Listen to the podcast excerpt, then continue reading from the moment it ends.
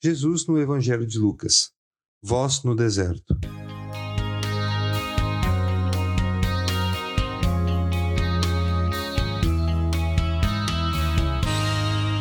E o menino crescia e se fortalecia no espírito, e viveu no deserto até aparecer publicamente a Israel. Lucas 1:80.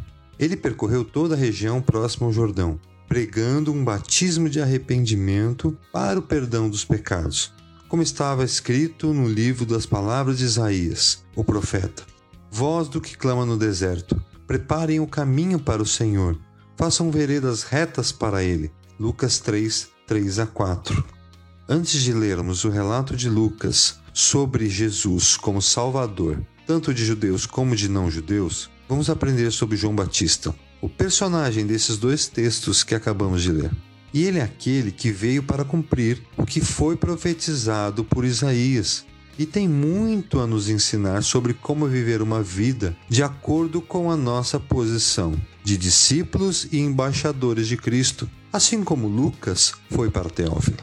O pai de João, Zacarias, era um sacerdote da oitava ordem sacerdotal de Abias, e Isabel, sua mãe, era da linhagem de Arão, ou seja, ambos da tribo de Levi, que era uma tribo dedicada ao serviço no templo. Lucas os apresenta como justos aos olhos de Deus e que obedeciam de modo irrepreensível a todos os mandamentos e preceitos do Senhor. Portanto, Diante disso, o mais provável era que João fosse um sacerdote também, assim como seu pai, pois essa função era passada de pai para filho. Mas esse não era o plano de Deus para João Batista. Ele cresceu no deserto da Judéia e em aproximadamente 26 depois de Cristo, ele então inicia o seu ministério que o Senhor havia o chamado. João pregava sobre o evangelho do arrependimento, avisando que Deus pune o pecado e que ninguém poderia escapar só por ser judeu de nascimento. Ele pregava que era necessário se arrepender e viver de maneira que agradasse a Deus. E porque, sendo da linhagem de sacerdotes, não estava pregando essas coisas no templo, como seu pai? O Templo de Jerusalém era o principal símbolo da religião judaica. Era a referência do judeu como base da sua fé no Deus de Abraão. Entretanto, a mensagem da salvação em Cristo não deveria partir do templo, pois não era a religião judaica que deveria trazer essa informação, mas sim por intermédio daquele que deveria preparar o caminho para o Senhor. Esse fato era muito importante para Teófilo, entender que a salvação em Cristo o alcançaria, mesmo não sendo judeu e não pertencendo à religião judaica. Mas o que isso tem em relação com a nossa vida? Afinal de contas, já temos a certeza da salvação pela graça de Cristo e até mesmo frequentamos uma igreja que garante um ingresso para uma religião. Isso não elimina a importância da igreja.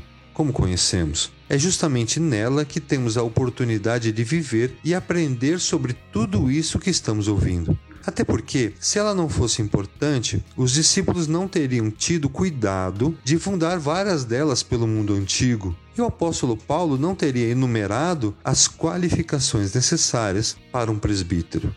O que aprendemos com o exemplo e ministério de João Batista é que anunciar e preparar o caminho para a mensagem de arrependimento que leva à salvação em Cristo não deve ser colocada na responsabilidade de uma igreja ou de uma religião mas em nós.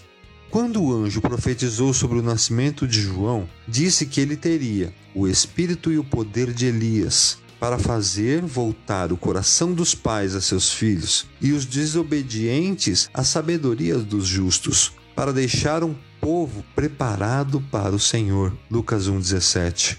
Ou seja, assim como Elias, ele viria para romper com o sistema religioso em vigor, pois este em nada apontava para a salvação pela graça.